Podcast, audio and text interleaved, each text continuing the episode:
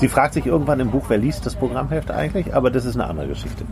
Also wer liest die Texte drin? Wer guckt nicht einfach nur, was läuft? Ich glaube, ich glaube, ähm, du nimmst dir das ja mit. Also ich, ich, wann war ich das jetzt mal im klassischen Konzert? Ich weiß es gar nicht mehr, ist schon lange her. Ja. Und da gibt's ja immer diese Programmhefte zu kaufen. Und dann, und wenn die gut gemacht sind, wenn die toll aussehen, vielleicht sogar auch so ein großes Format haben wie der Melody Maker damals, Ja, ja, genau. dann würde ich mir das, glaube ich, auch kaufen, auch wenn das, die sind ja sehr teuer meistens Ja, dann auch vor ja, Ort. Ne? ja, ja.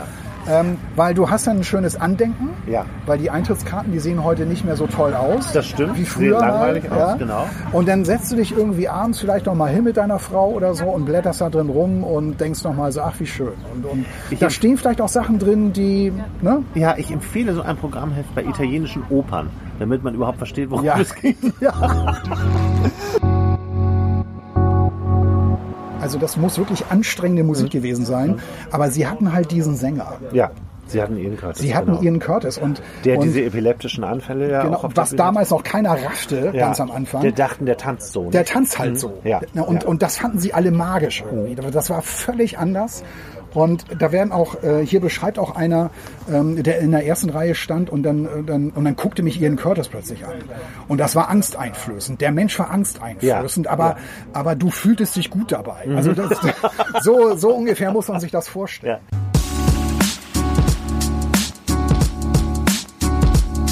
Hallo, ihr seid beim Podcast Zweimal Buch. Wir sind zwei Männer, die gerne lesen. Zwei Männer, zwei Bücher. Wir verreißen keine Bücher, wir empfehlen Bücher. Wir, das sind Sven Jachmann, von Beruf Journalist und mit Büchern aufgewachsen. Und Andreas Heinecke, Filmemacher, Drehbuchautor und Schriftsteller. Wir sind Zweimal Buch und haben Lust auf Austausch mit euch. Da sind wir wieder. Da sind wir wieder. Folge 16. Zweimal Buch. Zweimal. Wir freuen uns, dass ihr eingeschaltet habt. Ja. Äh, sagt man das so? Nein, eingeschaltet sagt man ja nicht mehr. Auf Das Play runtergeladen. runtergeladen. Ja, Ja. genau. Oder streamt. Ja, heute wird es echt musikalisch bei uns. Ja, es wird legendär. Weil das ist das erste Mal, glaube ich, dass wir so intensiv über Musik sprechen werden, weil das Buch halt über Musik geht. Und? Es ist von John Savage. Oh, der sagt mir was. Woher kenne ich den? John Savage Ja. ist ein Musikjournalist. Ist ein, Ein steht, englischer? steht hier ein, hinten Ein drin. englischer Musikjournalist? ist ein Musikjournalist. Ähm, er hat geschrieben für die Musikzeitschriften Sounds, Melody Maker und New Musical Express. NME. NME meinst du? Man sagt nicht New Musical Express. Was? Man sagt NME. Das war meine Bibel damals. Melody Maker fand ich noch ein bisschen besser. Die meisten mochten NME besser. Äh, lieber, das gab ein, ein Kiosk in Altona, da konnte man die kaufen. Und diese, diese Musikzeitschriften, die sahen ja aus wie Zeitungen. Das ja Ich weiß, ich weiß ja genau, dass die hatten so riesen Format, Ja. das weiß ich noch. Ich kenne die auch. Ja. Ja. Und die haben äh, immer jedes, jede Woche hatten die eine neue Band, die sie in den Himmel ging. Einmal weiß ich noch, ein- eine meiner Lieblingsbands waren früher die Waterboys. Es wird schon sehr musikalisch. Und äh, der Mike Scott, der Sänger, hat nie ein Interview gegeben. Da haben die einfach nur getitelt, Mike Scott, bitte gib uns ein Interview. Super, oder? Die haben so einen geilen englischen Humor. Was hat er denn geschrieben, der John Savage? Ja, der John Savage hat das Buch geschrieben, Sengendes Licht, die Sonne und alles andere. Das klingt poetisch. Die Geschichte von Joy Division. Sensationell. Oh, da müssen wir heute lange drüber reden. Ja, das ist natürlich sehr speziell, ne? weil ich glaube, dass unsere Hörer eher so erwarten, dass wir über Romane sprechen. Wir hatten zwar auch schon mal angedeutet, dass wir auch, wenn es mal irgendwie passt, auch gerne über Musikbiografien sprechen Ja. oder über Biografien überhaupt. Jetzt ist es soweit. Heute wird es soweit sein. Und äh, ich habe einen, einen Roman mitgebracht, da geht es auch um Musik, um klassische Musik. Ach krass. Das ist von Georg M. Oswald und heißt Vorleben. Nicht vorlieben, sondern vorleben. Mhm. Okay, alles klar. Das Leben davor. Vor der Beziehung. Darum wird es gehen. Ach so, ehrlich? Ja, ja. Verstehe. Ein sehr, sehr gutes Buch. Äh, ja, also ich glaube, über John, äh, John Savage und Joy Division werden wir länger reden heute. Ja. Ich sag mal so. Fängt Ich- gut an. Ich bin, ich bin grundsätzlicher Musikfan. Ich bin Ja. kein Joy Division äh, Musikfan. Und äh, insofern, ich will damit nur sagen, man kann das Buch auch lesen, wenn man sich allgemein für Musik interessiert. Ja. Und wenn man irgendwie aber auch schon mal, ich glaube, das muss schon Voraussetzung sein, von der Band mal gehört hat und mitbekommen hat, die gab sich lange, der Sänger hat sich umgebracht und trotzdem haben die irgendwie dieses Musikbusiness aufgerollt äh, in der kurzen Zeit, in der sie da waren. Das ist ja das, was mich auch fasziniert. Und als ich das Buch in der Hand hatte, habe ich gedacht, das hole ich mir sofort, weil ähm, da habe ich jetzt Bock drauf, mich damit zu beschäftigen. Weil ich hatte damals auch den Film gesehen Ja. von, Äh, ja. ja, wir sind jetzt mittendrin, ne? Wir sind Aber mittendrin. lass uns lieber, ich, ich glaube, es ist besser, wenn wir erst so einen Es Roman brennt lesen. jetzt schon alles. Was Ja. du gesagt hast, brennt bei mir schon. Okay, dann reden wir erst über Georg M. Oswald Vorlieben. Georg M. Oswald ist ein äh, Münchner ähm, Anwalt, ein, äh, der arbeitet äh, als äh, Rechtsanwalt. Er hat schon mehrere Bücher geschrieben. Ja, hat da ist auch ein Foto. Foto von ihm ein Foto drin. von also, ihm drin. Ja, also sieht sehr sachlich aus, sage ich mal. Der gute Autor. Er hat auch mal ein Buch über das, ähm, über das Grundrecht geschrieben, über die Grundrechte. Hat Aha, er auch mal geschrieben. ja. Und ähm, hat mehrere Romane geschrieben, schon ein paar vor. Ja, er sieht ein bisschen verbiestert aus, fast schon, ne? Ja, Sehr ernst auf jeden Fall, so, ja. Mhm. Aber sein Buch ist wirklich sehr, sehr gut. Und zwar geht es um die Geschichte von Sophia. Sophia ist eine Journalistin, die so ein bisschen äh, auf dem absteigenden Ast ist. Sie kriegt keine Jobs mehr so richtig, sie hängt eigentlich durch. Und eines Tages bekommt sie von einer Freundin einen, äh, einen Auftrag zugeschustert. Sie soll das Programmheft der Münchner Symphoniker schreiben. Und sie hat aber von klassischer Musik überhaupt keine Ahnung. Ja, Horror. Ich überlege mir das auch gerade. Also, wenn ich jetzt vor dieser Aufgabe stünde, Würdest du es zutrauen? Also ich glaube, ich würde mich darauf einlassen, weil das ist ja, es ist ja spannend so Das oder ist so. spannend. Ja, klar. Ja. Sie fragt sich irgendwann im Buch, wer liest das Programmheft eigentlich, aber das ist eine andere Geschichte. Also wer liest die Texte drin? Wer guckt nicht einfach nur, was läuft? Ich glaube, ich glaube, ähm, du nimmst dir das ja mit. Also ich, ich, wann war ich das jetzt mal im klassischen Konzert? Ich weiß es gar nicht mehr, ist schon lange her. Ja. Und da gibt's ja immer diese Programmhefte zu kaufen. Und dann, und wenn die gut gemacht sind, wenn die toll aussehen, vielleicht sogar auch so ein großes Format haben wie der Melody Maker damals, Mhm. Ja, ja, genau. dann würde ich mir das, glaube ich, auch kaufen, auch wenn das, die sind ja sehr teuer meistens Ja, dann auch vor ja, Ort. Ne? Ja, ja. Ähm, weil du hast dann ein schönes Andenken, Ja. weil die Eintrittskarten, die sehen heute nicht mehr so toll aus. Das stimmt. Wie Sehen früher langweilig mal, aus, genau. Und dann setzt du dich irgendwie abends vielleicht noch mal hin mit deiner Frau oder so und blätterst da drin rum und denkst noch mal so, ach wie schön. Und, und Ich- da stehen vielleicht auch Sachen drin, die, ne? Ja, ich empfehle so ein Programmheft bei italienischen Opern, damit man überhaupt versteht, worum Ja. es geht. ja. Da habe ich mich immer so, habe ich mich früher mal so drüber aufgeregt. man hat sich- ja, ja wieso, was, was soll ich in der Oper, wenn ich kein Wort von dem verstehe und Ja. ich extra noch ein Buch mitnehmen muss, da um hilft ein Programmheft. zu raffen, was da abgeht und so weiter. Das, da, ich habe mich darüber noch voll aufgeregt. Ja. Deshalb bin ich da nie hingegangen.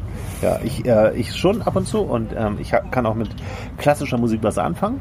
Sie eigentlich auch, aber sie hat trotzdem keine Ahnung. davon. Ja. Mhm. Und sie, sie fängt an, also es wird ihr gesagt, pass auf, du lernst diese ganzen Musiker kennen und du kannst mit allen sprechen. Das du ist kannst dich hinter spannend. den Lissen, ja, Kulissen bewegen. Ich würde das sofort machen. Ja, das ist auch toll. Ja. Und sie, das ist auch echt spannend, äh, wie sie das beschreibt, ne, diese Atmosphäre und so weiter.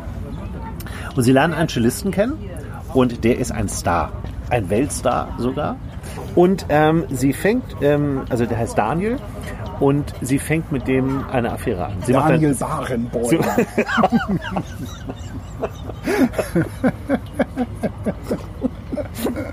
Sie, fängt also mit dem eine Affäre an. Ja. Und äh, er sagt halt während dieses Interviews, während des ersten, was weißt du eigentlich über Weil ihn? sie ihn so bewundert, weil deshalb findet sie ihn auch sexuell anziehend, oder? Ja, der scheint ein attraktiver Typ zu sein. Und ähm, es läuft auch alle, am Anfang alles sehr, sehr gut.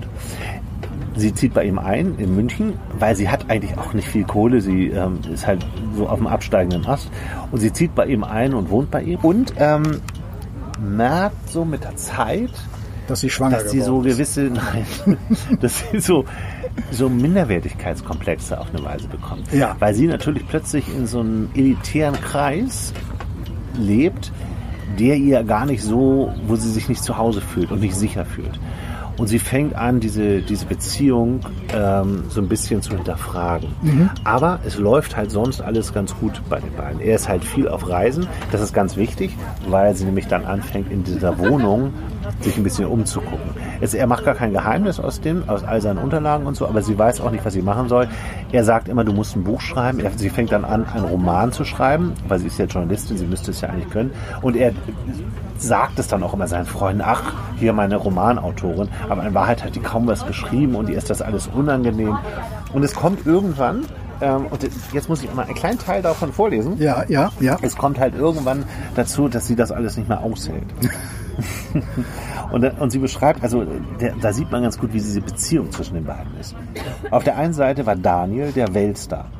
Keiner vielleicht, nachdem sich die Leute auf der Straße umdrehten, obwohl auch das hin und wieder geschah. Aber einer, der in dieser seltsam esoterisch gewordenen Musik, der klassischen Musik, pardon, der E-Musik, höchsten Ruhm genoss. Und wer war sie? Eine arbeitslose Journalistin, die es verstanden hatte, sich durch welche Fertigkeiten auch immer einen letztlich vollkommen unbedeutenden Auftrag an Land zu ziehen. Ihr Arsch und ihre Titten spielten dabei vermutlich eine größere Rolle als ihre schreiberischen Fähigkeiten von ihnen nicht vorhandene Kenntnisse über Musik gar nicht zu reden. Bei jedem Gespräch mit einem Musiker oder gar einem Mäterling kam sie sich vor wie eine Idiotin, zu ungebildet, um wenigstens ihre angebliche Bewunderung so zu formulieren, dass nicht alle sofort das Weite suchten, wegen irgendeiner peinlichen Eselei, die sie gesagt oder geschrieben hatte, wegen ihrer sogleich aufs peinlichste offenbarenden Ahnungslosigkeit. Sie stand, er saß, sie schrie, er schwieg. also es entlebt sich alles in diesem Gespräch. Ähm, ja. Sie hält das alles nicht mehr aus.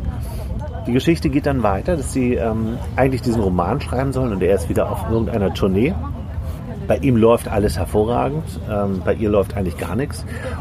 Und sie findet gewisse Unterlagen in diesem Haus, was darauf hindeutet, dass er in seinem Vorleben, deswegen heißt das Buch Vorleben, offensichtlich, dass es die Möglichkeit gegeben hätte, dass er eventuell eine Frau ermordet hat. Ach, okay. Was lange zurückliegt. Ne, sie lernt äh, auch irgendwann seine Eltern kennen, sie lernt seine Ex-Frau, er war verheiratet schon mal, seine Ex-Frau und seine Tochter kennen. Äh, die gehen dann, er will dann mit ihr in so ein Konzert gehen, was ähm, total grausam ist, so ein grauenhaftes Märchen. Und das Kind ist total traumatisiert und will sofort danach nach Hause zu ihrer Mutter und so. Es passieren viele so diese typischen äh, Dinge, wenn sich einer Mühe gibt. Und sie, und was, was an dem Buch ein bisschen komisch ist, da sind manchmal so Sprünge drin, die kommen so aus dem Nichts. Dann wird zum Beispiel gesagt, ich, ähm, und sehr schnell ähm, recherchierte sie zwei Namen. Und dann wird von diesen beiden Typen eine ganze Geschichte erzählt. Und da löst sich dann schon so raus, dass die was mit einem, mit dem eventuellen Mord an dieser Frau zu tun haben könnten diese beiden Typen, über die sie dann ganz viel liest und über die sie äh, ganz viel erfährt und das wird auch nicht so klar, warum und wie. Sie ist halt Journalistin, sie findet was, im, sie, sie schmeißt nicht Google an, sie ähm, hat andere Möglichkeiten zu recherchieren. Sie findet auch viel über diese beiden Typen heraus und die gehörten eigentlich dieser total wilden 80er-Jahre-Szene in München an. Und die Geschichte dieser beiden Typen, die ist halt total super. Die gehen dann halt auf so Punkrock-Konzerte und das ist ein schöner Übergang. Der, einer der schönsten Sätze in dem Buch ist, wie, wie sie auf, einem, äh, auf ein Konzert gehen sollen. Der Auftritt von Psychic TV war mehr ein Happening als ein Konzert. Jetzt kommt der Satz. Das Publikum bestand ausschließlich aus Leuten, die vorhatten, die Kontrolle zu verlieren. das war der Grund, warum sie hier waren. Das finde ich super. Und die sind halt in dieser Punkrock-Szene unterwegs. Ja. Ähm, der eine ist völlig abgedreht, ähm, spielt auch nachher in dieser Kriminalgeschichte äh, eine große Rolle. Das Buch nimmt ein wenn man diese Sprünge, diese absurden Sprünge ein bisschen ähm, ausblendet. Ausblendet, ja, genau. Die muss man hinnehmen wahrscheinlich. Die muss man hinnehmen. Ja, aber nochmal ganz kurz nochmal. Sie soll doch eigentlich ein Programmheft schreiben. Das hat und sie auch. Das jetzt, schreibt sie auch. Das schreibt sie auch. Ja. Und ist halt bei ihm im Haus und recherch und guckt sich da so ein bisschen um und erfährt halt noch andere Dinge. Und, und, genau. und er erwartet von, sagt aber eigentlich, du müsstest eigentlich einen Roman schreiben. Ja, sie will das wohl auch und ja. sagt das auch mal. Und er findet das halt super, dass er mit einer Frau zusammen ist, die Autorin ist. Das passt so zu seinem ganzen Bild. Ach so. Zu dieser klassischen Musik, zu diesen schönen Künsten. Zu seinem Image auch. Zu seinem Image, genau. Ja. Und es kommen auch Freunde und vor dem prahlt er dann auch ein bisschen ja, rum. Ja, ja. Und sie denkt die ganze Zeit nur, du weißt überhaupt nicht, ich habe überhaupt nichts geschrieben. Ich, das, das Blatt ist noch weiß. Äh, ich habe ein bisschen angefangen und das ist aber alles gar nichts. Ja, aber es geht, wie gesagt, also alles, was sie recherchiert, also auf, es geht auf diese Geschichte, die sie, an die sie plötzlich so gerät aber sie arbeitet eigentlich intensiv an diesem Programmheft. Das Programmheft ist relativ schnell fertig. Ach so, Ähm, okay. Und sie, sie bleibt aber dann in München, weil die ja ein Paar sind. Ach ja, Und, ähm, mhm. und, dann geht das halt weiter mit und dann geht es beiden. weiter, genau, genau. Ja. Und dann wird eigentlich die Liebesgeschichte dieser beiden erzählt. Ja, ja, verstehe. Und ähm, eben auch eine Kriminalgeschichte. Du denkst die ganze Zeit auch, das ist auch ein bisschen Schwachpunkt an dem Buch, warum geht sie so komischen, halbseitigen Verdachtsmomenten nach? Warum guckt die sich das jetzt alles so genau an? Will die Journalisten sind neugierig. Ja, vielleicht ist das die Erklärung. Das wäre eine gute Erklärung, in jedem Fall. Ähm, ich finde einige Stellen in dem Buch total konstruiert. Ja. Ähm, aber es ist halt super, wie, ich da, wie du es ja auch schon gehört hast, es ist halt super geschrieben. Und es ist dieses, dieses Seelenleben dieser beiden Menschen oder vor allem von ihr wird so gut beschrieben, wie sie anfängt zu zweifeln. Ja, ist es der diese richtige Mann und so. Und so. Diese Mhm. Selbstzweifel, genau. Diese Zweifel an Gedankengänge auch so, ja. Genau. Und das ist wirklich hervorragend geschrieben. Also dafür lohnt sich das Buch total. Und es ist auch echt spannend. Weil wenn du das hinnimmst, dass sie dann, na, nachher ist das nämlich dann auch alles logisch, ne? Sie ist dann auf diesem, auf dem, will das dann rausfinden. Ja. Und dann, dann passt das auch alles so, so zusammen. Aber es hat hier und da so ein paar Schwachpunkte. Aber wirklich nicht schlimm. Mhm. Ich muss es trotzdem wärmstens empfehlen. Und, ähm, werde von dem garantiert auch äh, mehr lesen. Das Buch ist ganz neu. Ähm, Georg M. Oswald, Vorleben, erschien im Piper Verlag. Sehr lesenswert. Kann ich mich nicht dran erinnern, dass wir schon mal den Pieper Verlag irgendwie, schon ein Buch mal auf dem Bisher noch Pieper nicht. Verlag haben. Premiere Zeit. hier für den Die Pieper Verlag. Ja, Sensationell. Mhm. aber die haben ja gute Bücher. Das ist, glaube ich, Zufall, würde ich sagen. Ja, ja. Ja, das klingt wirklich nach einer, nach einer, ähm, nach einer sehr originellen Geschichte auch, ne? Also, Ja, ähm, es spielt halt teilweise in diesen, in diesen wilden 80er Jahren, in dieser ganzen Punkhouse-Szene, passt ja super. Besseren Übergang kann ich dir ja gar nicht liefern zu Joy Division. das ist aber unglaublich, ne? Du liest so ein Buch, ich lese Ja. auch so ein Buch Ja. und wir haben uns ja jetzt gar nicht, das ist jetzt echt Zufall. Naja, Haben ich habe mich mit klassischer Musik beschäftigt. Ne? Ja, ja, aber äh, eben halt auch mit dieser, tatsächlich gibt es eine, wieder eine Verbindung jetzt hier zu ähm, Joy Division. ja. Ja, ich hatte das ja Anfang schon gesagt, also ich bin, ich bin so mit, mit Claudia ähm, durch, den Buch, durch den Buchladen gegangen und Das ist Claudia. Claudia ist meine Freundin. Ja. Ähm, und wir lesen beide sehr, sehr gerne und sind halt so durchgestöbert und dann hatte ich plötzlich dieses Buch in der Hand, was schon mal erstmal Sehr dick ist. sehr dick ist. Also äh, das Cover toll ist sehr gemacht dick. Das ist. so toll Ganz, gemacht. ganz toll gemacht. Ich glaube, das ist eine Anspielung darauf, weil hier drin in dem Buch auch beschrieben wird, wie sie ihre Platten auch gestalten. Ja, Unknown Pleasure, ne? Ja, genau, Das war ja genau, Ihr, ihr ja, ja. erstes. Ähm, da gab es in der Mint, die Mint-Zeitschrift lese ich sehr gerne. Das ist ein äh, Ja. Magazin für Vinylkultur. Ja. Und da ging es eine über, weiß ich, 20 Seiten um dieses Cover und um diese ganze Entstehung dieser Ja. Platte von Unknown, von Unknown Pleasure. Ja, Und ähm, ja, ganz, ganz aufwendig gemacht damals. ja. Und ich glaube, deshalb ist das Buch auch so. Da haben sie sich auch überlegt, Toll. okay, ähm, dann spielen wir darauf an und das ist richtig so ein dicker Pappdeckel, die, diese. Und ich hatte das in der Hand und dachte so, ey, Joy Division, du hast damals den Film gesehen von Anton Corbijn, Corbijn, Corbijn, Stimmt, ne? ja, es war Anton Corbijn. War das Corbijn, Anton spricht man den eigentlich englisch aus? Corbijn oder ist das Holländ niederländisch Nee, Corbijn? er, er ist ja ein äh, Niederländer. Ich habe noch Holländer, versucht, das rauszubekommen, wie man ihn richtig ausspricht, wie so häufig. Und ähm, Ja. Hatte noch ein Video extra geguckt. Übrigens ein ganz tolles Video von ihm, ähm, wo er auch ähm, über seine Zeit mit Joy Division erzählt. Da kann man, das war Joy Division, das war sein irgendwo sein erster Auftrag. Und da hat er auch über seine Zeit äh, erzählt mit Joy Division. Und Joy Division war, also Corbijn hat ja alle fotografiert. Ja. Tatsächlich waren Joy Division ähm, war die erste Band, die er fotografiert hatte. Er kam ja aus den Niederlanden und wollte nach ähm, London und traf irgendwie, wurde auf diese Band aufmerksam und durfte sie fotografieren. Ja. Und er hatte ähm, sie, er ist dann mit denen zu einer U-Bahn-Station gegangen, weil er in der Nähe gewohnt hat. Er wollte die irgendwie nicht im Studio oder sonst wo fotografieren, sondern hat gesagt, komm, wir treffen uns hier an der U-Bahn-Station und äh, treffen uns hier. Und da ähm, machte er dann Fotos. Und dann hat er so Fotos, dann hat er ja dieses berühmte Foto gemacht, wo ähm, er hinter denen war und die gehen vor ihm und er hat sich ja so Ja. von hinten fotografiert. Ja, und dann sehr er noch, berühmt, ja. und dann sagte er noch, das wollte keiner haben, weil die Gesichter waren ja nicht zu sehen. und, ähm, und dann hat er aber, äh, das wird auch hier im Buch beschrieben, hat er Ian hinterhergerufen, er soll sich umdrehen und Ian Curtis, erst ja. Ian Curtis, der Sänger, und Ian Curtis ist der Einzige, der sich umdreht, die anderen bleiben halt abgewandt Ja. und dann dreht er sich halt so um und in dem Moment drückt er ab. Ja. Und das ist halt ein ganz tolles, das ist halt ein super Foto. Ja, ja. Sind Und- da auch Fotos drin in dem Buch? Ja, ich muss ganz klar sagen, das wollte ich eigentlich zum Schluss erst sagen. Ja. Was die Fotos angeht, ist das hier eine glatte 6. Das muss man wirklich sagen. Oh, schade. Weil das, und das verstehe ich auch überhaupt nicht. Dieses berühmte Foto, was ich gerade beschrieben habe von Eleanor Corban, ist hier gar nicht drin. Wahrscheinlich waren die Rechte zu teuer. Ja, das war auch mal, ich, ich bin auch da, ich glaube auch, dass der Verlag, Verlag wohl schon dahin gegangen ist und gesagt hat, hier, wir müssen auf jeden Fall die und die Fotos noch haben. Äh, die Fotos, die hier drin sind, sind erstens mal von der Qualität her scheinen die sehr, sehr schlecht zu sein. Ja. Und es sind nur sehr, sehr wenige Fotos, was ich auch total seltsam finde. Hier ist sogar im Buch davon die Rede, wie ein Fotojournalist zu Dingen gegangen ist, nach einem ganz tollen Auftritt ist er in den Backstage-Bereich gegangen, hat Fotos gemacht, hat die Szenerie beschrieben und du liest das und denkst so, ja, wo ist jetzt das Foto? Ja, ja, das würde man sehen wollen. Ja, und das finde ich echt ärgerlich. Ja, Das ist ja. wirklich eins, eine, eine Sache, die ich ärgerlich an dem Buch finde. Ich sag's das mal vorweg schon mal. Mhm, Das zweite ärgerliche, was ich finde an dem Buch ist, ähm, das ist ja, äh, Joy Division kommen ja aus Manchester. Ja. Ähm, beziehungsweise aus ähm, Bernard Sumner Manchester, ja. äh, und ähm, Ian Curtis kommen aus Macclesfield. Das ist bei Manchester. Ach Das so, ist, okay, das- Mhm, Da wird auch immer drauf bestanden, dass es nicht dasselbe ist. Und es geht halt so sehr viel um, ne, erstes Kapitel die Sprache der Städte und dann ist hier eben halt so ein, ne, und dann Ja, nur so ein kleines Bild, Foto was so soll das, drin. ja. ja, und du fragst dich, was soll das? Was Weil- soll das?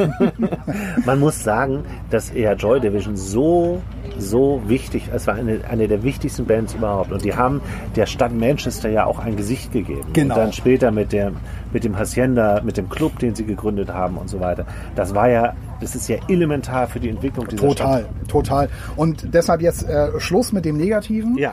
Ähm, der, der Clou dieses Buches ist einfach, das Buch ist im, im Prinzip eine Talkshow. Mhm. Also es ist ja jetzt wirklich tatsächlich jetzt 40 Jahre her, dass Ian Curtis äh, sich umgebracht hat. Der ist im Mhm. Mai 1980 ähm, hat er sich umgebracht. Das heißt, jetzt ist dieses Buch erschienen. Ja. Und man äh, stellt sich jetzt so vor, ein, Fernseh, ein, ein, ein Fernsehsender macht jetzt eine Talkrunde über Joy Division, lädt ein die Bandmitglieder, äh, ehemalige Lebensgefährtin, äh, die beiden, äh, die Factory Records gegründet haben. Ja.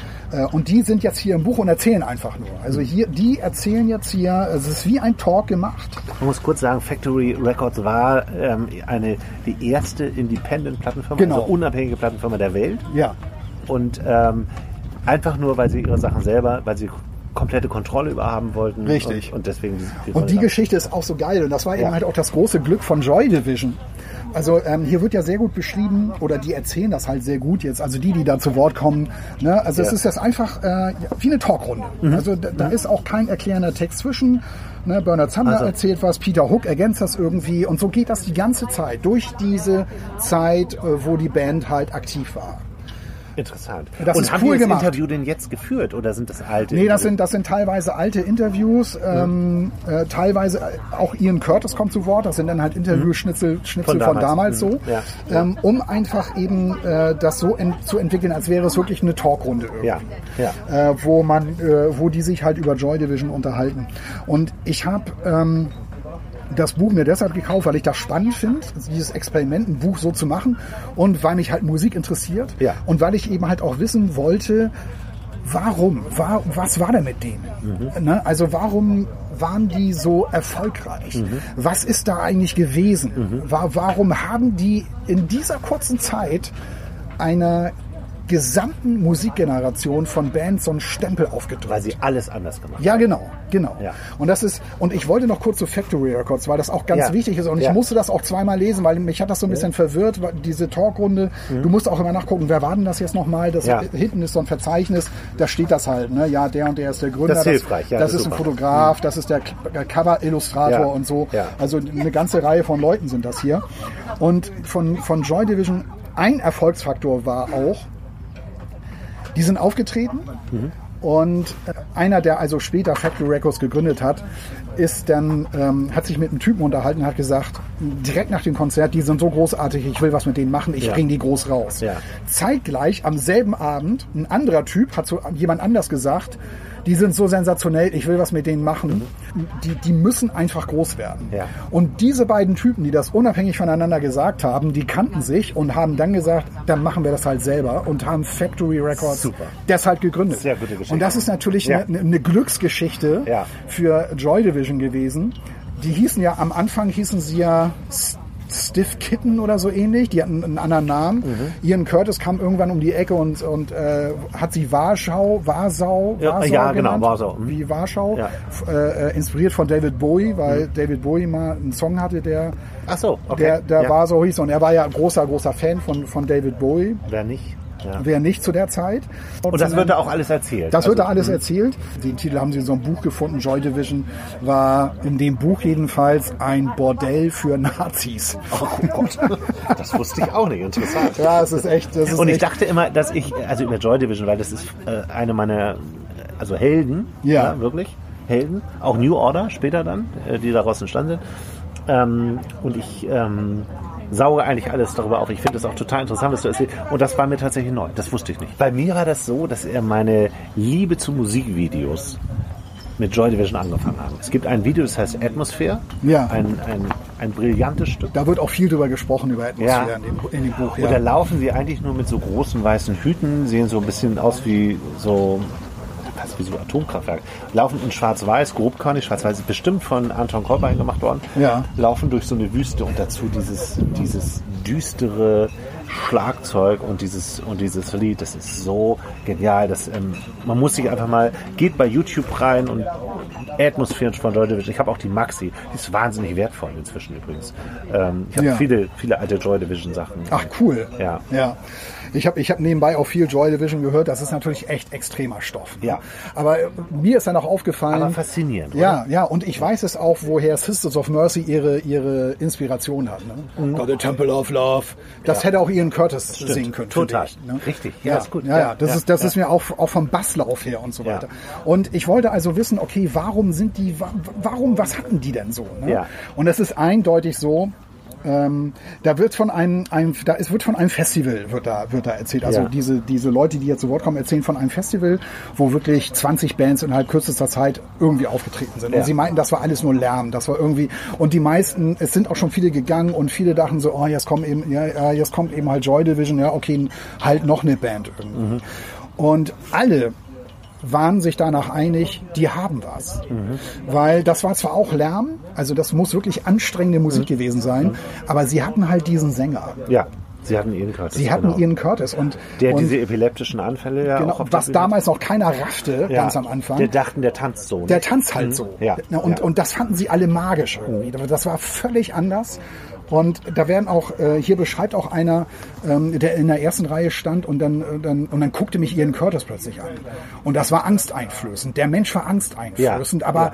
aber du fühltest dich gut dabei. Also das, so, so ungefähr muss man sich das vorstellen. ja. Also und das, Fans kommen auch zu Wort in dem Buch? Nein, nein, nein, also es kommen so, es kommen so Journalisten zu Wort, die so, halt äh, einige okay. Auftritte gesehen haben Ja. und die halt versucht haben zu erklären, was das eben halt für ein Typ war. Und ähm, ich hatte mir eigentlich vorgenommen, hier mal so ein Part vorzulesen, weil einer hat das wirklich sehr gut, Mach das sehr gern, gut, ja. sehr gut zusammengefasst. Ja. Ähm, Was man noch erzählen äh, könnte, was ich noch weiß über Joy Division, ich habe damals, äh, in den 80er Jahren, habe ich ein Fanzine herausgebracht. Das waren so Fanzeitschriften, ja. Ja. Und da habe ich ähm, äh, ein, ein langes Fanzine über Joy Division und New Order geschrieben. ja, ähm, ange, angelehnt an den, an den Basslauf von Peter Hook, Ja. den ich immer wieder beschrieben habe, weil Peter Hook ist einer der, vielleicht der beste Bassist der Welt. das wird hier auch, das, Ja. hier, das ist halt auch das Ungewöhnliche an dieser Band gewesen, an der Musik gewesen, dass vom Bass die Melodie kam. Ja, genau, genau.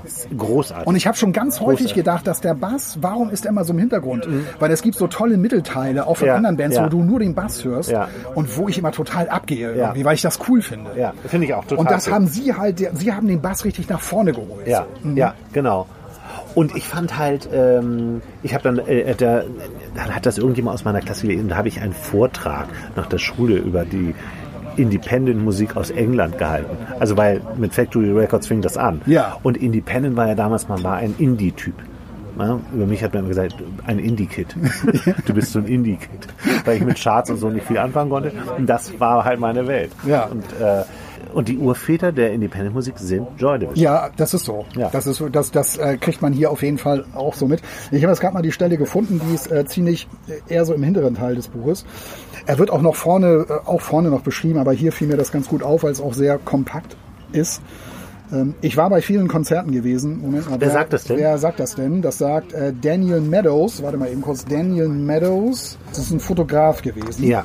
Oder ist wahrscheinlich immer noch ein Fotograf. Und er ähm, beschreibt das hier so. Ich war bei vielen Konzerten gewesen, hatte alle möglichen Bands gesehen, aber nie einen Performer, einen Sänger, den man so gebannt beobachtet hat. Man konnte nicht wegsehen. Er trug coole dunkle Klamotten, war vollkommen durchgeschwitzt. Sehr schnell ging das, weil er so ungewöhnlich getanzt hat. Man hat niemanden sonst angesehen. So muss man sich das vorstellen. Ja. Ich finde, der Film hat das auch gut rübergebracht. Sehr gut. Der Film ist sehr, sehr gut. Ja. ja. Und Ähm, das ist halt einer, einer der Gründe, also warum die, warum die halt so, Ja. ne, wa- warum die so eine Bewegung ausgelöst Ja. haben. Punk war ja damals ganz groß. Sie waren ja eigentlich auch Punks. Mhm. Die haben sich auf dem Sex Pistols Konzert, glaube ich, kennengelernt. Ne? Ja, genau. Also einige, man kannte sie auf jeden Fall Ja, schon. ja. Und ähm, äh, die, die äh, äh, anderen Jungs, die kannten auch Ian Curtis vorher schon, weil Ian Curtis ist auf diesen Konzerten auch, hat sich die ja auch angesehen, Mhm. auch Sex Pistols. Das war übrigens auch so ein bisschen eine Länge in diesem Buch, weil es wurde viel über Sex Pistols Konzerte da in Ja. Manchester erzählt. Es war wichtig, aber mir war das ein Ticken zu lang. Ja. Und Ian Curtis ist immer mit einer schwarzen Lederjacke äh, rumgelaufen, wo hinten Hate drauf stand. Das hat er sich aus so, aus so weißen Klebestreifen, hat er sich das hinten drauf geklebt. Ich glaube, Bernard Sumner war das, der hat ihn so von hinten angesprochen. Ey, du hast da Hate hinten draufstehen, das ist ja voll krass. Und Bernard Sumner ist ja auch so ein Punk eigentlich. Ja, so ja, Punk-Typ. total. Dem Ja, ist ja auch ja, vieles ja, total scheißegal. ja, Und, und dann spricht er eben halt auch so einen Typen so blöd von der Seite an. Nur das Interessante ist, Ian Curtis hatte diese bedrohliche Ausstrahlung, Ja. irgendwie, von dem viele schreiben, die fühlen sich nicht wirklich bedroht, aber es war halt irgendwie, der hatte sowas Bedrohliches an sich. Das war aber ein ganz lieber, netter, kultivierter, intelligenter Mensch. Ja, genau. Und ähm, das finde ich auch so faszinierend. So, Ja. Also alle, wirklich jeder hat das, hat ihn genauso beschrieben. Und ähm, er war auch einer, der hatte so eine, so eine, so eine Textmappe immer bei sich. Also der hat einfach Texte geschrieben. Mhm. Ja, toll. Und wo ich dann irgendwann dachte, ey, warum hat er sich dann umgebracht? Der hätte doch Schriftsteller werden können. Ja. Und tatsächlich haben sie das hinten dann auch alle gesagt. Ne, eigentlich, aus dem wäre wahrscheinlich ein Schriftsteller geworden. Ja. Weil der, der, Der war war halt, ja auch Vater, nicht? ja, der, war, sehr früh Vater, und- ja, sehr früh, ja. der war mit 20 schon Ja, verheiratet. ja, ja. Ähm, und äh, ein wahnsinnig intelligenter, Und sehr, trotzdem sehr Selbstmord zu begehen, Ja. mit Kind, ganz schwierig. ganz schwierig, ein, ein sehr, sehr liebevoller Typ. Ja. An, und an einer Stelle steht im Buch dann auch, aber der konnte sich in eine brennende Fackel verwandeln Ja. und hat, wenn er, wenn andere ihm Probleme gemacht haben, hat er sich den Weg freigebrannt. Also wenn er merkte, er kommt mit seiner liebevollen, netten Art nicht weiter, ist der durchgetreten. Ja. Also das ist also ein, ein, ähm, ein krasser Charakter halt. Ich muss, ähm, auch wenn das, äh, du musst unbedingt gleich so weitermachen und genau so, weil das ist, äh, ich bin wieder voll, ich habe sofort, ich werde sofort Unknown Pleasure zu Hause auflegen, wenn wir jetzt fertig sind. Äh, ein, ein Meisterwerk, wo man Damit waren sie ja gar nicht zufrieden, ne? Fanden sie gar nicht so toll. Also, das ist brillant. Das Ja. Album ist brillant. Da ist ja auch das Fahrstuhlfahren, wie sie da hochfahren. Da haben sie einfach das Mikro angemacht und wie der Fahrstuhl hochfährt und all solche Dinge. Das hörst du da. Man muss sich mit, das ist eine Platte, mit der man sich beschäftigen muss. Ja. Äh, und wo man wirklich eintauchen muss. Die kann man jetzt nicht nebenbei mal, dafür ist die auch viel zu hart und, und Ja. ruppig. Aber sie ist, sie ist so, sie ist so brillant. Also- ich war auch mal auf einem Sex Pistols Konzert. Das Ach, muss ich gar nicht echt? kurz sagen. Ja. die haben ja ein Revival gemacht, weil alle pleiten war, pleite waren. Und es war eigentlich, es war in London, ich war in London zu der Zeit. Ja. Und äh, die sind auf die Bühne gegangen. Und eigentlich bestand das ganze Konzert nur daraus, dass Johnny Rotten immer vorne, also der Sänger, äh, immer nur vorne an der Bühne längs gegangen ist und das Publikum beschimpft hat. Immer Bespuckt hat auch. Bespuckt und beschimpft auch, äh, sagte er immer nur, weil die natürlich, da waren Leute, natürlich alte Punks, die sich dann nochmal mit ihren dicken Bäuchen in die engen Lederjacken von damals gezwängt hatten und so taten, als seien sie immer noch Punks. Und er rief immer nur, you sad, sad crowd. Das war nicht lustig. Das Konzert war eigentlich schrecklich. Aber es hatte natürlich, äh, man war mal bei den Sex Pistols. Das können nicht viele von sich sagen. Ja, das stimmt, das stimmt, das stimmt. Also ich kann, äh, darüber kann ich ewig reden.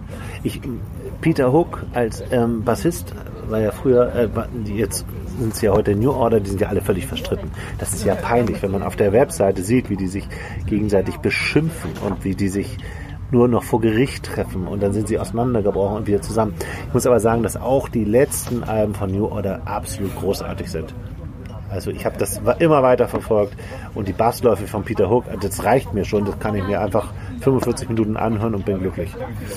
dass sie so zerschritten sind, das ist echt, das ist echt tragisch, weil hier sind das einfach alles richtig gute Freunde. Und das Ja. ist ein weiterer äh, Punkt, warum die so erfolgreich als Band auch waren, weil jeder in der Band, ähm, es gab keine Hierarchie. Einer hat, einer hat das so beschrieben, dass sie in einem Stadium noch waren, wo es keine Hi- Hierarchie gab. Das beschreibt, Ja. glaube ich, derjenige, der die Plattencover gemacht hat. Ja.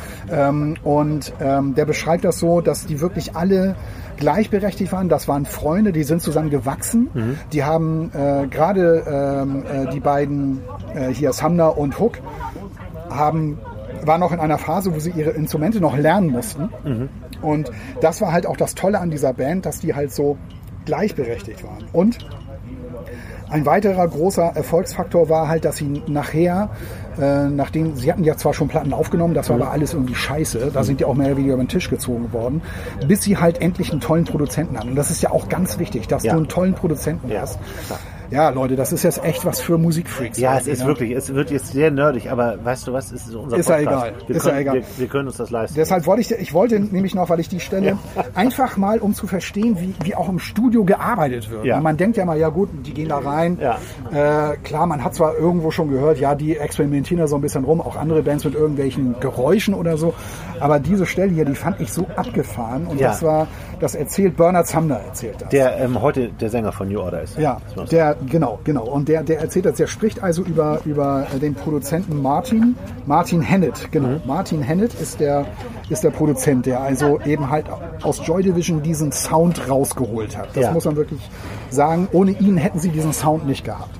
Und äh, Bernard Sumner beschreibt das also so, dass er halt im Studio ist und dass es ein großer Spaß war weil wir haben nicht einfach nur aufgenommen und gesagt, okay, das ist es ab nach Hause, Jungs, sondern was können wir mit dem Sound machen? Wie können wir ihn verändern?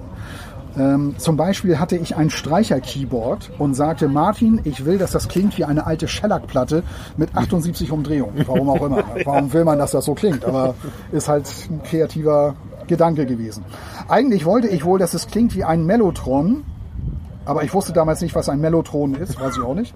Also hat er mir geholfen, es durch einen Graphic Equalizer gejagt, aufgesplittet und dann durch einen sogenannten Marshall Time Modulator geschickt und ein Woo-Woo draus gemacht, um zu simulieren, wie eine 78er Platte klingt. Solche Sachen fand ich echt interessant. Ja. Aber du merkst diese, diese, diese Liebe zum Detail, diese, dieses völlige da, darin aufgehen, etwas zu tun, was es vorher noch nicht gab, Ja. Kunst zu erschaffen, sie neu zu definieren. Ich, finde Ich fand eine Stelle fand ich noch ziemlich geil. Da geht es um den Song Eternal, The Eternal. Ähm, und Bernard Sumner sagt, in Macclesfield gab es einen kleinen Jungen mit Down-Syndrom, der in einem Haus mit Garten wohnte. Ian wuchs da in der Gegend auf, also Ian Curtis. Ja. Ähm, der Junge durfte nie aus dem Haus. Das Haus mit Garten bis zur Mauer bildete das gesamte Universum dieses Jungen. Viele Jahre später, nachdem er zurück nach Macclesfield gezogen war, sagte Ian, er sei an dem Haus vorbeigegangen und habe zufällig den Jungen gesehen. Ian war damals ungefähr fünf gewesen und jetzt war er 20 oder 22. Der Junge sah immer noch ganz genauso aus und sein Universum bestand noch immer nur aus dem Haus mit dem Garten. Davon handelt The Eternal. super. Super. Das muss man sich mal Ja, vorstellen. das muss ich mir vorstellen. Es, Es ist halt, ich, man, man könnte über diese Band so, so ewig reden. Es, Unknown Pleasure, ähm, die, diese Covergestaltung von Unknown Pleasure mit dem schwarz-weißen. Ja. Ich finde, ich der Typ so- kommt hier auch zu Wort und Ja. das ist wirklich beeindruckend, wie der vorgegangen ist. Ja, erzähl. Das war halt ein, also bei, bei Unknown Pleasure war es so, war, da hat er noch nicht so dieses Selbstbewusstsein. Er wusste Ja. eigentlich gar nicht so richtig, was er machen sollte. Und hatte dann von irgendwo, hatte er irgendwas gesehen und hatte dann halt dieses Cover so gemacht. Ja. Und es gibt eine tolle Geschichte. Super, dass du das gerade selber ansprichst. Und ähm, ähm, das muss ich auch unbedingt aus diesem Buch zitieren. Und zwar, ähm, Was ich vielleicht noch sagen kann, während du das suchst, Ja. ist, ich könnte mich wahnsinnig über H&M aufregen. Weil H&M ja diese T-Shirts rausbrachte. Die haben The Clash, hatten sie, ne, wie die Gitarre zerschlagen wird auf der Bühne. Dann haben sie äh, die Ramones. Und sie hatten auch ein Cover mit Unknown Pleasure von Joy Division. ja, Und wenn ich dann diese Leute sehe, die dann da mit diesem T-Shirt rumlaufen, die das dann irgendwie cool finden, aber die haben doch gar keine Ahnung. Die wissen doch gar nicht, warum das so ja, ist. ja. richtig. Vielleicht haben sie das. Aber ich, Ich man kann mal einen dieser Mädels fragen, warum hast du ein Ramones-T-Shirt an? Ja. Ist das jetzt deine Haltung oder wie? Ja, genau. Während du hier mit dem Handy durch die Gegend machst und Ja. Selfies machst. Ja, Und ja. sagst, guck mal, ich war gerade bei H&M einkaufen. Durchdrehen könnte ich das. Ja, ja. Dass die überhaupt. Muss auch mal gesagt ja, werden. Ja, ich finde das total richtig. Ähm, also jetzt der Typ, der, was heißt der Typ? Es geht das, um eine Haltung. Ja, es Leute. geht um eine Haltung. Warte mal. Ähm, ich muss eben noch mal schnell nachschauen. Wie gesagt, das ist echt Ja. schwierig, sich die ganzen Namen zu merken. Ja. Aber der. Ich müsste äh, vielleicht noch ähm, sagen, ne, während du danach suchst, Bernard Sumner, ähm, der wollte ja eigentlich nicht singen dann bei New Order, ne? als die Band dann auseinanderbrach. Die haben sich ja auch sofort umbenannt, die hießen dann ja nicht mehr Joy Division, sondern haben sich in New Order umbenannt. Und Bernard Sumner wollte nie singen. Und wenn man die heute live sieht, er ist immer noch kein guter Sänger, Ja, ähm, weil er eben nie singen wollte. ja. Er hat halt diese eigene Art. Ich mag das total. Aber er ist jetzt nicht klassisch ein Sänger. Ne? Und er ist auch keine Rampensau eigentlich. So wie das Ian Curtis auf eine Weise war. Ja, also Ian Curtis, das war schon, das muss echt beeindruckend gewesen Ja. sein. Also, Ja. so, obwohl es ein, natürlich ein trauriger Hintergrund ist, wobei Mhm. er hatte ähm, wohl deshalb auch Epilepsie wegen seines Drogenmissbrauchs, schon äh, als ganz, ganz junger Mensch, also als Teenager Ja. hat er schon ziemlich viele Drogen genommen. Und möglicherweise ist es davon gekommen. Mhm. Und er hatte ja wirklich sehr, sehr, sehr harte Epilepsie, also die schlimmste Epilepsie, die es überhaupt gibt, das, das Ja. hatte er. Ja, ja. Ähm, aber zurück zu dem, das habe ich den, jetzt muss ich nochmal, ähm, Peter Saville ist der, der das ähm, Cover gemacht hat. Und er geht jetzt, ist jetzt also äh, mit dem Cover zum Manager gegangen, zu ähm, Rob, äh, der eben halt auch Factory Records gegründet Ja. hat, der eine ganz wichtige Rolle auch für die Band spielte. Und zwar, ähm, da sollte eigentlich im Verzeichnis hier viel weiter oben stehen, so wichtig war der. Na klar, wer Factory Records gegründet hat damals. Die waren ja durchnummeriert, die Platten. Ne? Das ist eine der Besonderheiten bei Factory Records, Ja. dass sie äh, die 001 und, und so weiter. Und, äh, Ach so, ja. okay. Also Rob Gretton. Rob Gretton, Mhm. ähm, es sollte eigentlich um das Cover gehen. Und dann sagt Rob Gretton plötzlich, ich habe hier eine Testpressung, also von Unknown Pleasures, ne, ist gerade Mhm. Ja, erschienen. ja. Ich habe eine, ich habe eine Testpressung, Pressung. Willst du mal reinhören? Natürlich wollte ich, aber ich war schrecklich verunsichert. Eigentlich wollte ich das Album gar nicht hören.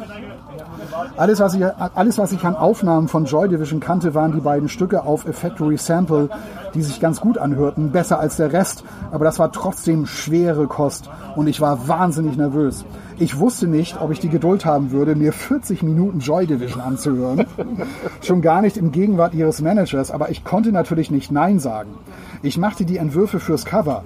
Wie hätte ich da sagen sollen, dass ich mir die Musik nicht anhören will? Also der hat das Cover gemacht, ohne die Platte irgendwie zu kennen. Ne? Ist auch schon krass, finde ich. Also habe ich mich auf, Rob, auf Robs Sofa gesetzt und er hat die Testpressung aufgelegt. Innerhalb weniger Augenblicke wusste ich, dass ich an einer bahnbrechenden Sache beteiligt war.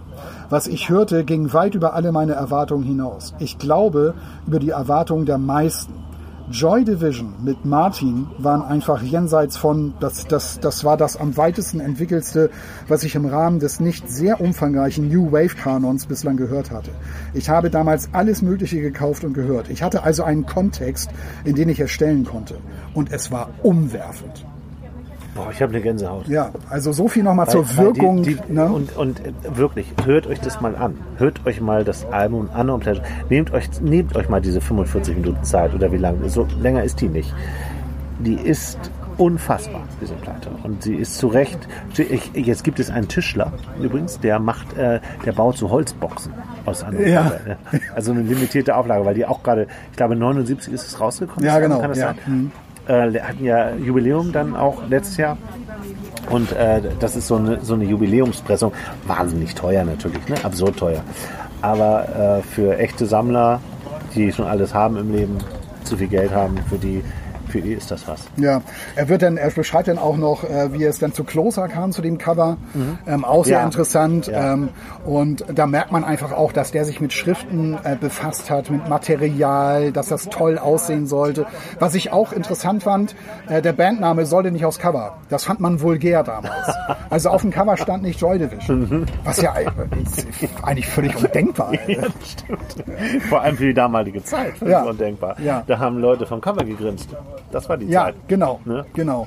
Also ähm, ich könnte jetzt noch zig andere Sachen äh, vorlesen, weil ich das halt so beeindruckend fand, ähm, was da erzählt wurde. Ähm, äh, Schlagzeuger sind alles Arschlöcher, äh, ist dann da auch noch so ein Zitat von Bernard Sumner, weil sie hatten das große Problem, ähm, Sumner und ähm, hier Hookie, wie, wie er immer genannt wird, Peter Hook, Peter ja. Hook, ähm, sie wollten ja auch eine Band gründen, suchten einen Sänger und einen Schlagzeuger. Ja. Und sie hatten halt mit Ian Curtis einen Sänger gefunden, der hat, sie, der hat dann sich auf eine Anzeige gemeldet, so sind die ja dann zusammengekommen, äh, wie das halt viele Bands. Und die Mhm. Ja. haben irgendwo, ne, Ian Curtis hat in so einem Plattengeschäft Geschäft, äh, gearbeitet, hat auch im Verteidigungsministerium gearbeitet. Was? Ja, ist auch.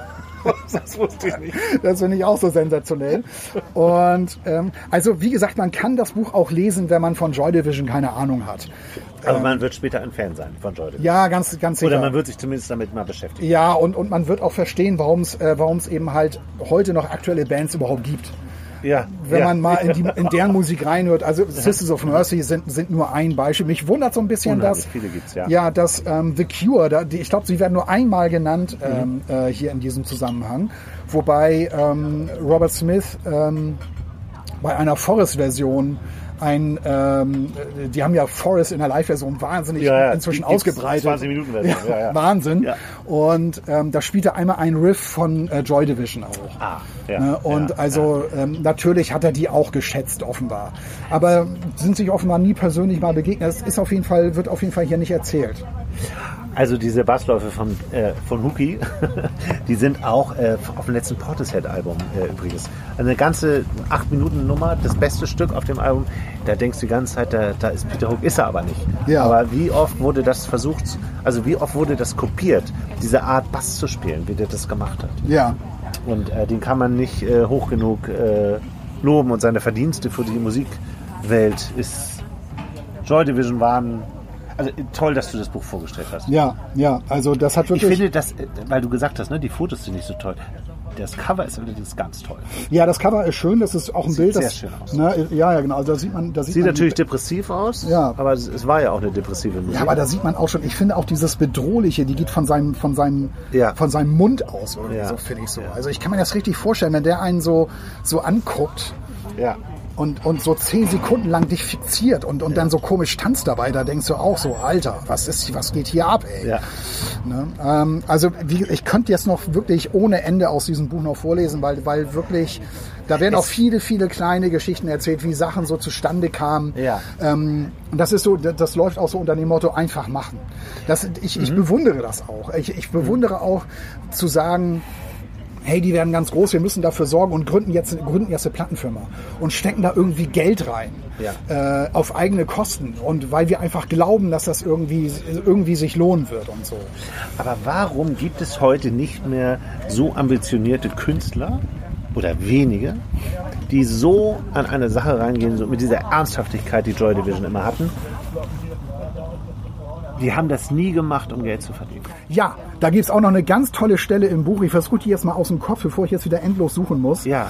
Es, äh, ein Journalist hat das, glaube ich, beschrieben. Der meinte, ich habe da ganz viele Bands gesehen.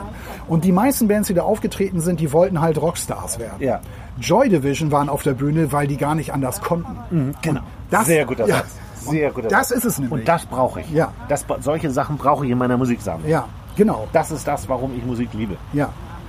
Und ähm, von daher, also das, das wird wirklich, wie gesagt, ich habe mich anfangs geärgert, man kam auch schwer rein. Es ging zu viel über Manchester, auch sehr, sehr, sehr detailliert ganz am Anfang. Es hat ewig gedauert, also gefühlt ewig gedauert, ehe es jetzt endlich mal losging, Ja. über das über Joy Division gesprochen wird. Und das finde ich halt nicht gut. Also ich, warum steigt man nicht, warum geht man nicht mitten rein? Und warum hat man nicht verdammt nochmal diese ganzen geilen Fotos hier drin? Das stimmt mit den Fotos. Ich finde, dass ähm, Manchester insofern wichtig ist zu erwähnen, weil ähm, diese Stadt auf, die, auf, die, auf dem Atlas der Musiker so eine herausragende Stellung Ja, hat. Und warum, warum ist das so? Wie viele andere Bands kommen aus Manchester, die, die wir beide nun auch lieben? Ja. Die Smiths zum Beispiel. Na klar. Auch eine Band aus Manchester. Ja. Und äh, da kommt halt so viel. Und die waren halt die Ersten. Sie waren halt die, die haben Manchester geprägt. Bis heute fahren Leute nach Manchester und sagen, du musst es mal gesehen haben, obwohl das ja eine, eine Industriestadt ist. Die ist ja eigentlich zumindest vordergründig nicht schön. Ja, richtig. Und trotzdem fahren auch viele hin. Und da haben Joy Division und New Order eine große Rolle beigespielt.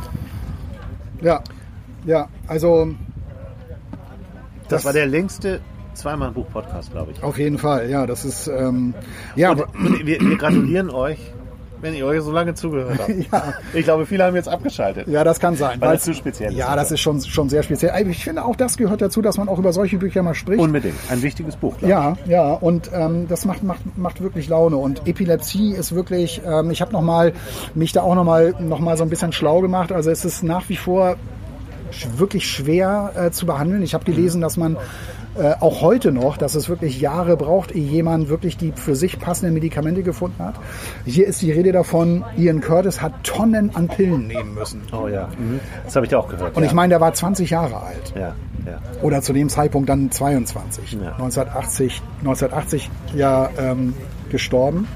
Die wollten ja auf Amerika-Tournee gehen. Das ist auch etwas, was ich nicht verstanden habe, wo, wo man ähm, er wurde ja immer kranker, das war ja immer sichtbarer. Ja. Er hatte auch Anfälle mitten auf der Bühne, was ja, Ja. wirklich Ja. schlimm ist. Speziell für ihn war es eine. Katastrophe. Und sie hatten sich eigentlich darauf geeinigt, pass auf, wir machen weniger. Aber wir wollen, dass du halt, dass wir es immer noch mit dir machen irgendwie. Und schreib doch einfach nur Texte oder Mhm. wir machen einfach mal Pause. Ja, und gefühlt paar Tage später hieß es, wir machen eine England-Tournee, wir machen eine Amerika-Tournee. Mhm. Was, was soll das? Und sie sagen aber auch ganz ehrlich, und das Aber du hast die Antwort dir ja selber schon gegeben. Die waren da, weil sie nicht anders konnten. ja, und sie, sie konnten damit auch nicht, ja, erstmal das. Sie waren auch so ein bisschen ohnmächtig. Sie wussten auch nicht, was ist jetzt richtig, was ist falsch. Er wollte ja einen Buchladen irgendwo aufmachen, Ian Curtis. Äh, er wollte halt nur noch mit Büchern irgendwie zu tun haben. Äh, dann äh, plötzlich so, ja, wir machen eine England- und eine Amerika-Tournee, obwohl das realistisch gesagt gar nicht ging. Aber sie waren auch ehrlich genug zu sagen, hey, Amerika-Tournee, da sagst du doch nicht nein. Und Ian Curtis sagte, ja, ja, wir machen das, wir machen das. Und er freute sich ja auch drauf. Ja. Aber die hat es nie gegeben. Also er Ja, hat ja, er hat sich zwei. Tage vorher, bevor sie wollten sich dann am Flughafen treffen, Ach nein. wieder so, ne? Ja, wir sehen uns morgen am Flughafen oder übermorgen. Ja. Und äh, ja, ist nicht mehr passiert. Also schon, Traurige Geschichte. ja, ja, es ist echt, echt eine traurige Geschichte. Ich weiß nicht, ob sich die Bandmitglieder und das ganze Umfeld, ob die sich da nicht auch ein bisschen was ankreiden lassen müssen, weil du kannst doch nicht ernsthaft, wenn du genau weißt, wie es dem Sänger geht. Der war im Krankenhaus. Den haben sie im Krankenhaus, ins Krankenhaus gebracht. Mhm. Ist- du kannst doch nicht ernsthaft äh, dann eine Amerika-Tournee auf die Beine stellen. Ja. Die Frage ist, ähm, ob Jungs mit Anfang 20, wo du, wo das Leben so anfängt und wo du so den, an der Startlinie stehst und plötzlich passiert so vieles um dich herum, ob du da diesen Blick für hast. Es hätte vielleicht eines Manager bedurft. Ja. Jemand, der, Hatten sie ja. Ja, also dem würde ich eigentlich mehr Schuld geben, Ja, weil ich glaube, dass die waren schon in einer Art Rausch, weil die sind ja sehr schnell berühmt geworden. ja, ja. Und ich glaube, die waren in so einem Rausch, dass sie, dass sie das machen mussten. Schön, schön war auch, wo, wo sie meinten, äh, was war eigentlich passiert? Äh, wir sind mit derselben Musik aufgetreten, da kam keine Sau und jetzt auf einmal kommen hier 2000 Leute. Ja. Ja, ja, toll. ja. John Savage. John Savage, sengendes Licht, die Sonne und alles andere. Achso, ich hatte mir noch die Stelle aufgeschrieben, äh, wo Wir können nicht aufhören. wir können nicht. Ich kann noch erzählen, dass ich die erste New Order, ähm, dieses, äh, als, als Blue Monday rauskam, das ist ja die meistverkaufte Maxi-Single der Welt. Ja. Immer noch. Da war ich gerade, da war ich das erste Mal in meinem Leben in London, als das Stück rauskam. Und weißt du, warum sie nicht Nummer 1 waren in den deutschen Charts? Weil es Robin Gibb gab mit Juliet. Deswegen muss jeder Mensch, der einigermaßen eine Liebe für Musik hat, dieses, dieses Lied sowas von hassen. Zumindest war es bei mir so. Oh, furchtbar. Die erste, ähm, die sind ja auch Factory Records, also die Plattenfirma, die ist ja auch pleite gegangen, weil die so diese aufwendigen Cover gemacht haben. Ja. Die, Blue Monday sollte als ähm, im, im Design einer Floppy Disk, Ja. was ja damals noch neu war, rauskommen. Und damit haben die sich natürlich total übernommen. Das war viel zu teuer. Ja. Und die haben nur Minus gemacht. Und nachher wurde es ja dann in der dritten oder vierten Auflage, als die dann schon ein bisschen anders aussah, da wurde die dann ein bisschen ähm, äh, verkaufte, fingen sie an, sich äh, zu verkaufen. Und äh, bis heute ist ja, ist ja äh, Blue Monday eines der, der größten Popnummern aller Zeiten. Ja, ja, das stimmt. Das stimmt. Das ist echt eine, eine sensationelle Nummer. Heute noch ein, heute noch ein echter Floor-Filler. Genau, ein Floorfiller. Ich habe jetzt die, die, Stelle, die Stelle gefunden, wo ähm, noch erklärt wird, auch nochmal, was das, was das Besondere ist. Und Ähm, das wird erzählt von Tony Wilson. Tony Wilson ist auch Mitbegründer von Factory Records, Ja. hatte damals eine Fernsehsendung.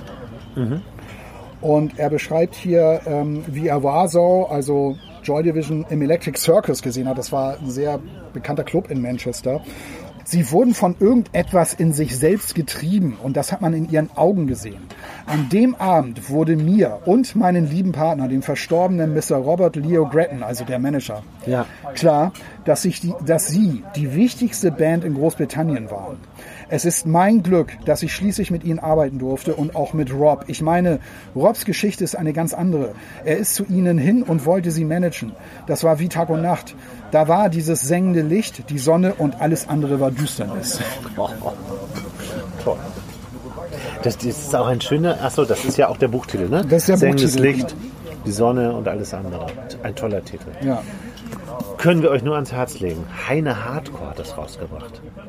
Heine Hardcore, ja. Ja, Heine ist ja nun wirklich ein relativ großer Verlag. Wie Ja. gesagt, mich wundert es wirklich, Dass die sowas machen, ne? dass erstens mal, dass sie so, sowas machen und wenn sie es machen, warum sie halt mit so wenig Fotos hier das Buch bereichern. Ja, ja, äh, das ist schlimm. Ähm, vielleicht gibt es da irgendwo einen Joy Division-Fan im Heine Hardcore Verlag. Das kann Weil das sein. ist ein Liebhaberding. Glaube ich. Ja. aber ich meine, wenn du schon Anton Corbijn auch in dieser Runde hast, Ja. der diese Fotos ja gemacht hat, Ja. dann sage ich doch, Anton, bitte bring diese Fotos mit. Ja. Äh, wir veröffentlichen die nochmal. Weil das sind einfach, das ist ja legendär, dieses Foto. Ja, ja. Ne? Ja, das war vielleicht die intensivste zweimal Buchfolge. Da, Ja, ich bin auch die geschafft. in jedem Fall, ja. Ich, ich auch. Wir haben uns, es war ein bisschen äh, nerdig äh, vielleicht für euch, aber äh, das ist eine wichtige Seite von uns. Ja. Und selbst wenn ihr das Buch jetzt nicht mehr lest, jetzt habt ihr wenigstens mal gehört, warum diese Band so groß wurde, welche Faktoren da zusammenkamen. Ja. Und ähm, ich fand das spannend und von daher, Ich habe vor einer guten Stunde vorgestellt, Georg M. Oswald, Vorleben im Pieper Verlag erschienen. Da geht es um klassische Musik, ist auch ein gutes Buch. Also bis bald. Tschüss. macht es gut. Tschüss. Tschüss.